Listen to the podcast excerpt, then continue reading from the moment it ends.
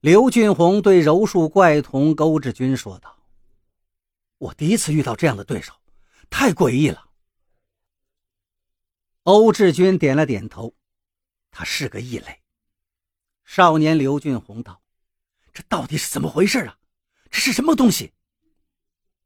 欧志军微微摇摇头道：“假如他只要会一点点的技巧，你刚才就会输，甚至会死。”他只要会一点点的话，我也赢不了他。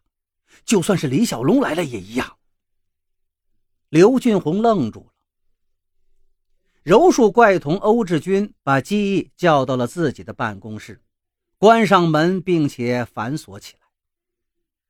姬毅很高兴：“欧大师，我是不是通过您的考核了？”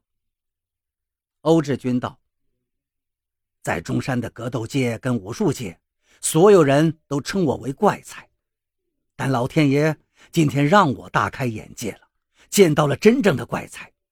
你，你就是个怪才。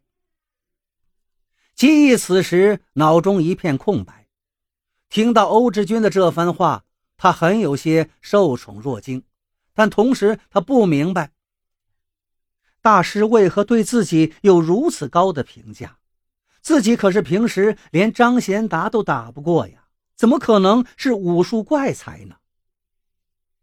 欧志军问道：“你想打倒的人是谁呀？”姬毅赶紧道：“辣鸭，我们学校里的一个小霸王。”欧志军一愣：“辣鸭，是吃的那种辣鸭？”“呃，不是，这是他在学校里的外号，我们学校里的人都这么称呼他，他叫孙海胜。”是新希望中学的霸王虎，虎王孙海胜，拉鸭。欧志军笑了，哎呀，原来是学生仔打架玩泥沙呀，我还以为是什么呢。吉义一脸尴尬，在他看来，辣鸭就是一个让他恐惧的可怕的人物，是他的噩梦。但在欧志军这个柔术怪童眼里，他竟是如此的微不足道。欧志军叹了一口气，抿了一小口普洱茶。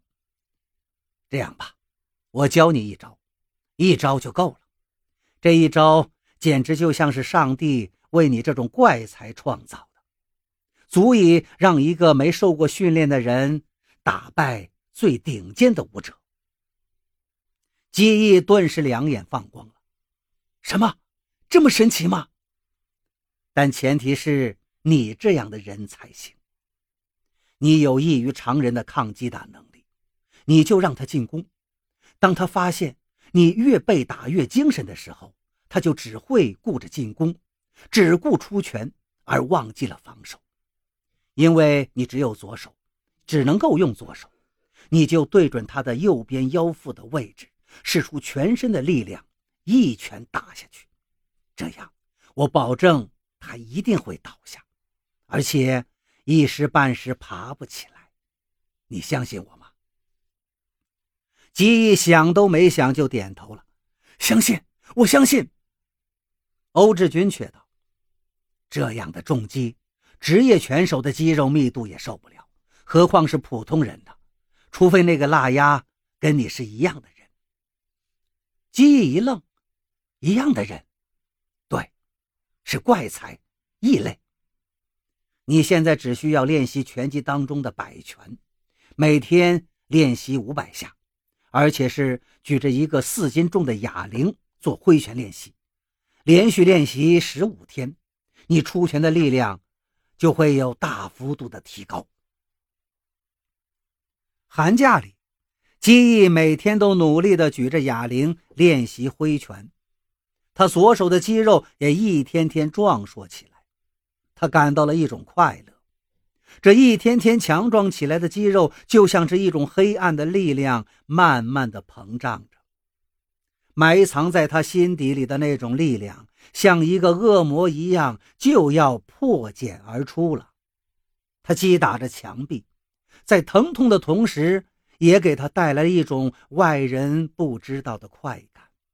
他脑海里总是会出现幼儿园老师的裸体画面。他对这些疼痛越来越上瘾，除了幼儿园老师之外，校花叶雨倩也成为他幻想的对象了。叶雨倩就是辣丫的女朋友，而且是出了名的漂亮。